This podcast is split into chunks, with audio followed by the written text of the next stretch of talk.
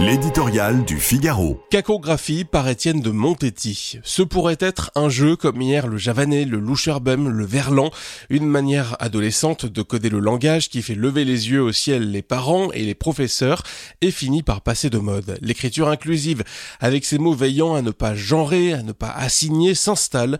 Des chercheurs, des universitaires, des militants politiques, des publicitaires, des communicants, toute une classe paradoxalement cultivée ayant bénéficié des meilleures écoles et université de la République, l'emploi l'impose.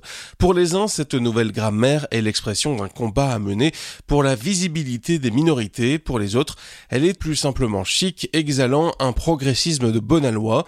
Ne pas l'employer, pire, y résister, c'est risquer la GN de l'obscurantisme. La méthode n'est pas neuve, on la trouve déjà exprimée chez Molière. Par nos lois, prose et vers, tout nous sera soumis. Nul n'aura de l'esprit, hors nous et nos amis. Nous chercherons partout à trouver, à redire, et ne verrons que nous qui sachent bien écrire. Derrière les expériences fumeuses d'apprentis sorciers, c'est aussi une représentation du monde qui est mise à l'épreuve. L'adéquation précise du mot à la chose, son genre, son nombre, y sont l'ennemi.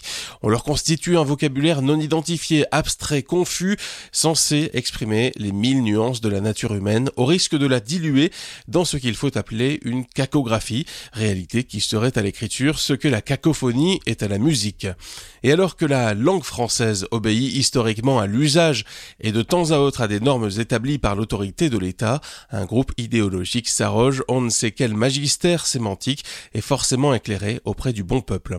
Quant à savoir si celui-ci, des millions de francophones, vous, moi, entend quelque chose à ce sabir constitué de points médians et de néologismes bancal, c'est le moindre des soucis de ses promoteurs. Ces inventions sont-elles utilisables, intelligibles, harmonieuses? Bah, pour eux, la langue n'est pas un instrument d'expression, d'échange et de compréhension au service de tous, c'est une arme de combat.